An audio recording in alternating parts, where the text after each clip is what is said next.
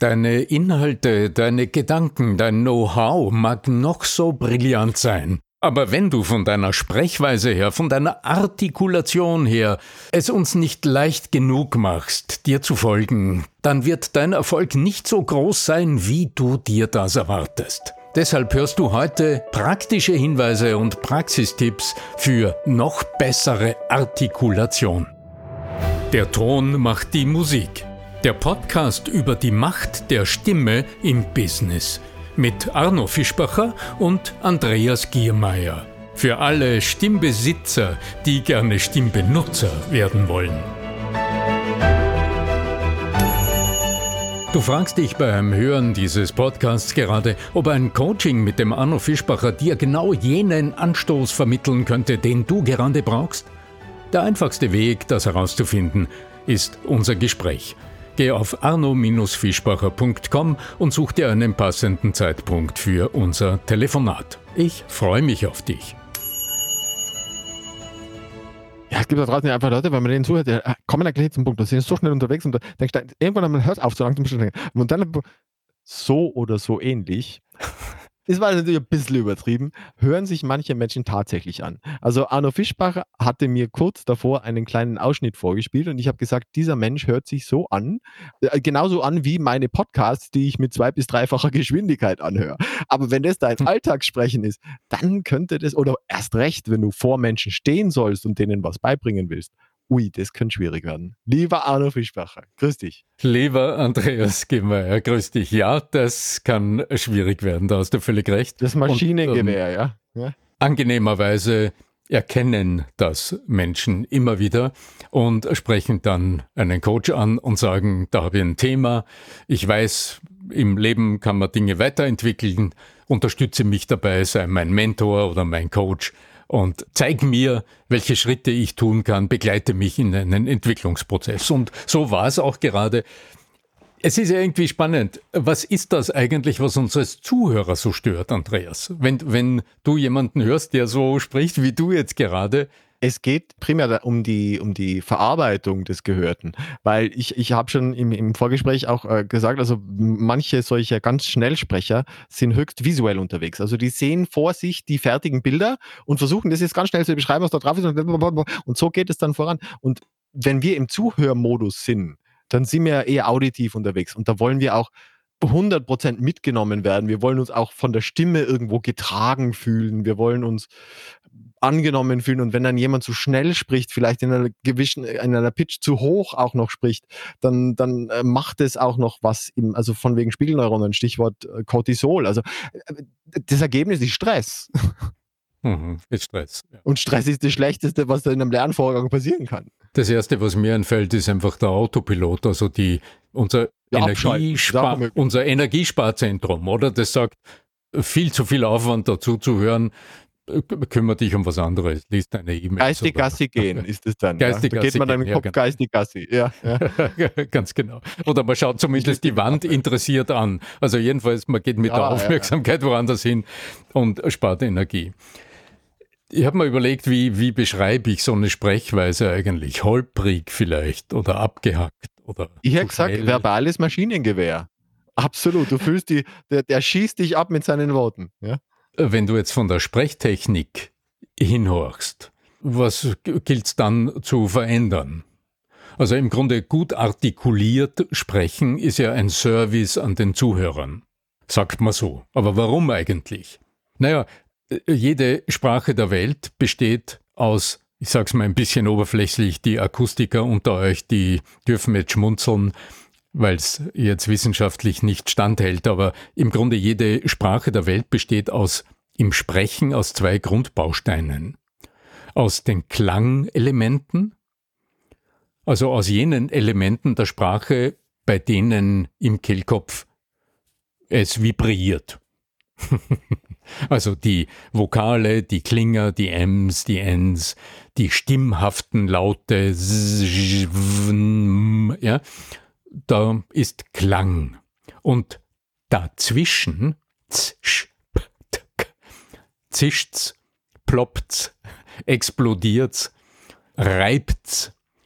Und diese Geräuschelemente, die schlagen könnte man jetzt mal ein bisschen flapsig sagen, den Takt zur Musik. Ja, und jetzt auch wenn einer besoffen ist und so weiter so verwaschen spricht, dann sind die Übergänge zwischen diesen Elementen verwaschen und nicht scharfkantig. Also nicht klar genug. Gut artikuliert sprechen heißt im Grunde nichts anderes, als dem Klang Zeit zum sich entwickeln zu geben, zum Klingen, zum Tönen zu geben und ihn klar und scharf abzugrenzen von den äh, Konsonanten und den Lauten, die den Takt dazugeben. Dazu braucht es eine gewisse Körperspannung und ein Klangbewusstsein. Wie du gesprochen hast eingangs, das, was mir dort am stärksten gefehlt hat, das war die Klangentwicklung der Vokale. Also diese so die Pausen. Und ab, abgehackt brechen und die Pausen. Ja, okay, aber das ist noch mal eine andere Kategorie. Pausen, ist richtig. Ja. Ja, ja. Wie gelingt es aber, dass der Klang der Vokale und der klingenden Elemente der Ms, der Ns sich entfalten darf? Jetzt kann man herangehen so mit der ganz, äh, ganz klassischen Sprechtechnik, die da vieles leistet. Äh, die Ingrid Amon, meine geschätzte Kollegin, hat ja äh, gerade vor kurzem wieder eine Neuauflage, eine redigierte Neuauflage des sprechtechnischen Übungsbuches von Balsa Eberle herausgebracht. Also da findest du jede Menge Anleitungen, wie du, wie du im Grunde Worte dekonstruierst und wie du bemerkst, wie du Wert legen darfst auf die Sprechweise und auf den Ton und auf den Klang. Was habe ich mit meinem Kunden, mit meinem Klienten gemacht? Wir haben natürlich an den Sprachmustern gearbeitet, also an den Dingen, die ihm helfen, aus seiner Verkopftheit herauszukommen im Sprechen und aus der Ich-Bezogenheit herauszukommen und sich zumindest gedanklich deutlich mehr um seine Zuhörer zu bemühen und die dort auch abzuholen. Was ist also eine veritable äh, Vorgehensweise abseits der ganz klassischen Sprechtechnikübungen. Also mein Zugang ist sehr orientiert an der Körperwahrnehmung.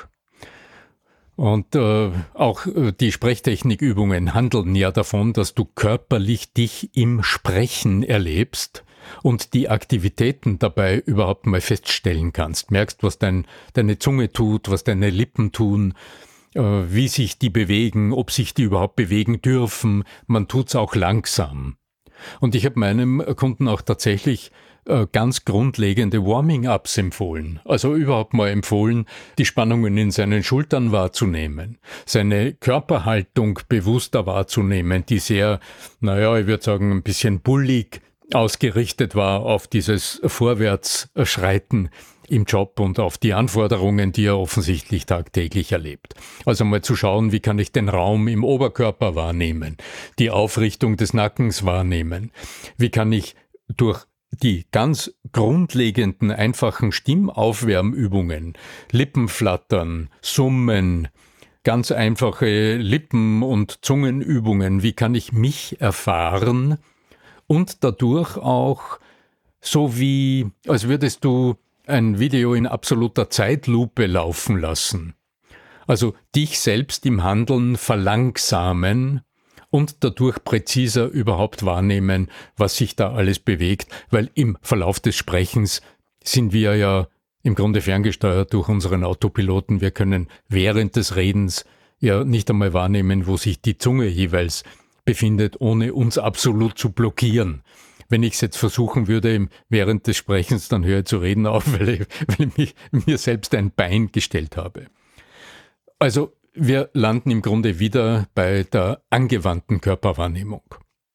Und es würde nicht genügen, Artikulationsübungen zu machen. Also oder, oder Lautübungen zu machen, sondern es wird notwendig sein, den gesamten Körper mit einzubeziehen, mal zu schauen, wie stehe ich während dieser Übungen, wie öffnet sich mein Brustkorb, wie gespannt sind meine Schultern, was passiert, wenn ich meine Arme mal zur Seite ausbreite, wenn ich mein, mit meinen Handtellern bei zur Seite gestreckten Armen meine Handteller kreisen lasse und dabei die Schultern mal ganz nach oben drehe und dann die Handteller wieder ganz nach unten rotieren mit einfach klar ausgestreckten Armen und das Ganze wieder öffnen, dann öffnet sich der Brustkorb und dann beim Ausatmen die Luft wieder rausdrücken aus dem Oberkörper. Also da gibt es eine ganze Reihe von Erfahrungsübungen, genau, die man hier tun kann, um einfach das Körperempfinden im Zusammenhang mit der Atmung, mit einer Tongebung zu erfahren und aus dem heraus überhaupt mal sich das Rüstzeug zu äh, schaffen für bewusstes Sprechen. Hier dann ins freie Reden zu gehen, ist in der Regel ein zu großer Schritt. Wenn du also mit so Warming-ups begonnen hast, wenn du deinen Körper erfahren hast, wenn du mit einfachen Stimmübungen begonnen hast, mit einfachen Artikulationsübungen begonnen hast, schlussendlich geht es ja ums Reden. Und wenn du dann zu sprechen beginnst, wirst du erschüttert feststellen, dass wieder alles so ist wie vorhin.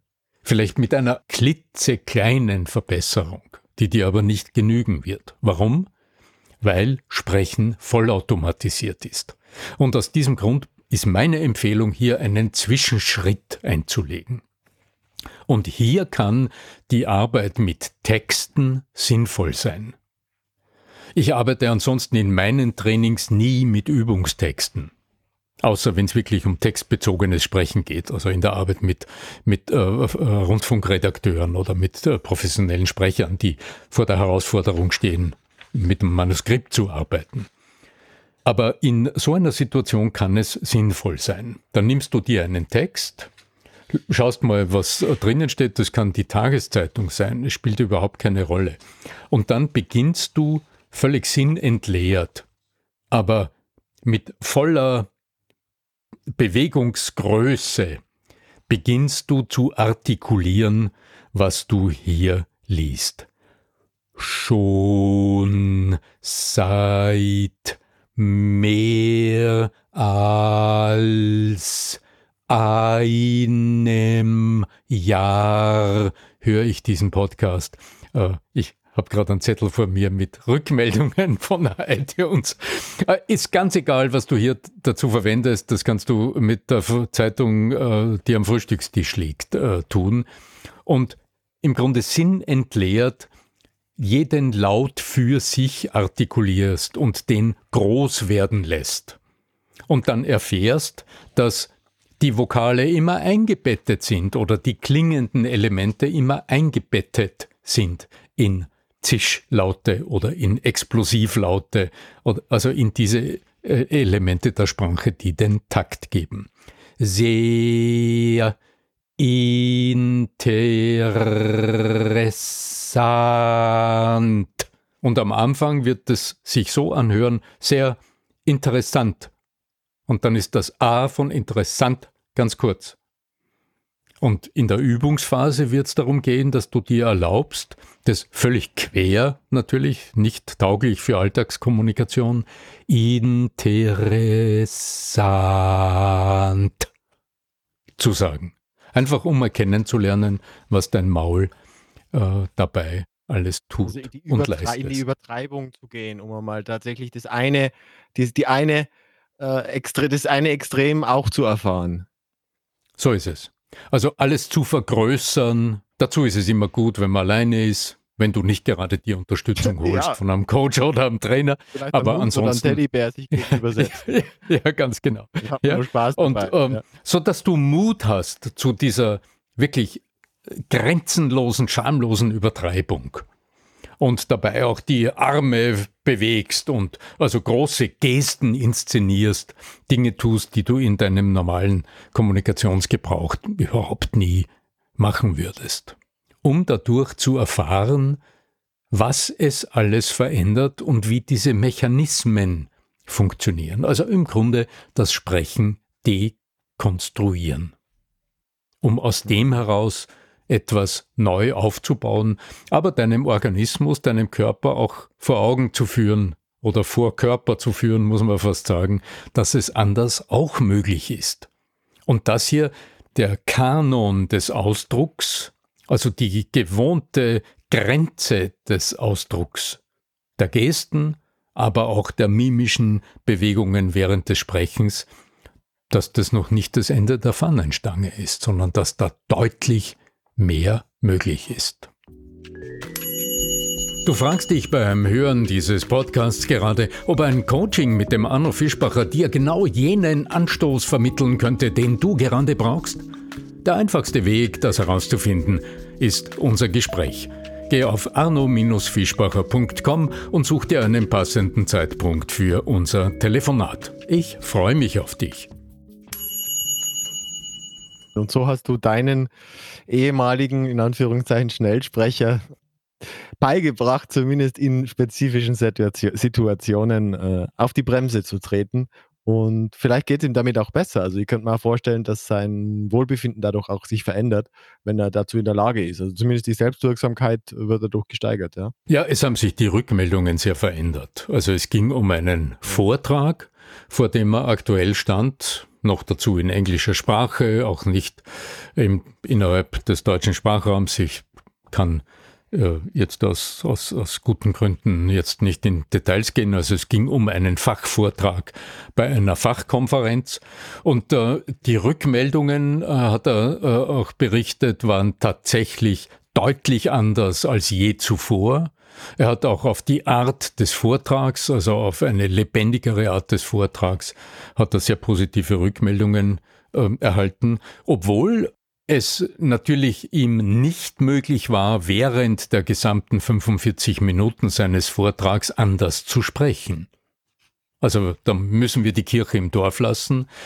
Das, was wir geschafft haben in diesem Coaching- und Trainingsprozess, war im Verlaufe des Vortrags immer wieder Meilensteine zu definieren, also immer wieder den Beginn eines Abschnittes zu definieren, also immer wieder einen Beginn zu definieren, den berühmten auf Anker, den er sich, ja? wo im Grunde wo eine Pause davor möglich war, so dass er für einen kurzen Moment aus seinem wiedererlangten normalen Habitus heraus sich holen konnte, durchatmen konnte, innehalten konnte, schauen konnte, wo bin ich, was mache ich gerade, wie geht's mir, um dann neu anzusetzen und zumindest die ersten Worte, die ersten Sätze in einem neuen Modus zu gestalten. Und das ist es, was, denke ich, auch auf Zuhörerseite so besonders gut und anders gewirkt hat, weil das ja die Momente sind, wo wir als Zuhörer wieder eingefangen werden. Und dann vielleicht auch zwei, drei Minuten ihm nachsehen, dass er wieder in seinen gewohnten Habitus hineinfällt, ich meine, öffentlich sprechen, noch dazu über hochkomplexe Themen in einer Fremdsprache, ist eine Herausforderung, der muss man erstmal gewachsen sein. Und ich denke, wir als Fachpublikum nehmen das auch so wahr und schätzen immer, wenn jemand seine Expertise uns in einer gut strukturierten Art und Weise darbietet und uns auch zeigt, dass er oder sie sich Gedanken gemacht hat, was wir als Publikum brauchen also was wir als Publikum benötigen, damit wir immer wieder leicht und gerne zuhören, da kann auch der Humor eine Rolle spielen. Also er hat eine, eine nicht sehr IT-technische Figur etabliert in seinem Vortrag, auf den er immer Bezug genommen hat, eine Art Märchengestalt, die etwas ganz Großes geleistet hat am Ende des Vortrags in Hinblick auf ein wahnsinnig, ich habe es kaum verstanden, wahnsinnig komplexes IT-Thema, gespickt mit Fachbegriffen, die aber offensichtlich das Fachpublikum gut verstanden hat. Ja, aber passt ja fürs Publikum. Es war ja eine Fachkonferenz, insofern genau so adäquat, wie es sein soll. Lieber Arno Fischbacher, ich bedanke mich ganz herzlich bei dir und äh, möchte euch zu Hause noch die Chance geben, uns gerne Feedback rückzumelden, ja, um das zu doppeln, dieses Wort, ja, die eierlegende Wollmilch, Wollmilchsau, äh, einfach zu dem ähm, Anbieter eurer Wahl, also Spotify, äh, Apple Podcast, whatever, und uns da eine möglichst positive Bewertung hinterlassen. Ich möchte die letzten Worte wie immer in deine Hände geben, mein Lieber. In die Hände, dann will ich sie ausbreiten, meine Hände, und euch. Genau. Ähm ja, euch viel Vergnügen beim Experimentieren wünschen, wenn du sagst, okay, da gibt es ein Thema, das interessiert mich ganz besonders, da brauche ich oder da wünsche ich mir, ob ich es brauche, weiß ich nicht, aber da wünsche ich mir einfach mal Auseinandersetzung und Austausch, dann scheue dich nicht, dir auf arno-fischbacher.com in meinem Kalender ein Telefonat zu wünschen. Ich rufe dich sehr gerne an zur vereinbarten Zeit und spreche. Darf ich nur, darf ich nur was sagen? Habe den Mut, dich deiner eigenen Stimme zu bedienen, um jetzt in Anlehnung an einen äh, lieben Herrn Kant uns da in den Abend zu verabschieden. Ja? genau, also möge die Macht der Stimme mit euch sein. Danke, lieber Andreas, und euch alles Gute. Ciao, euer Arno Fischbacher.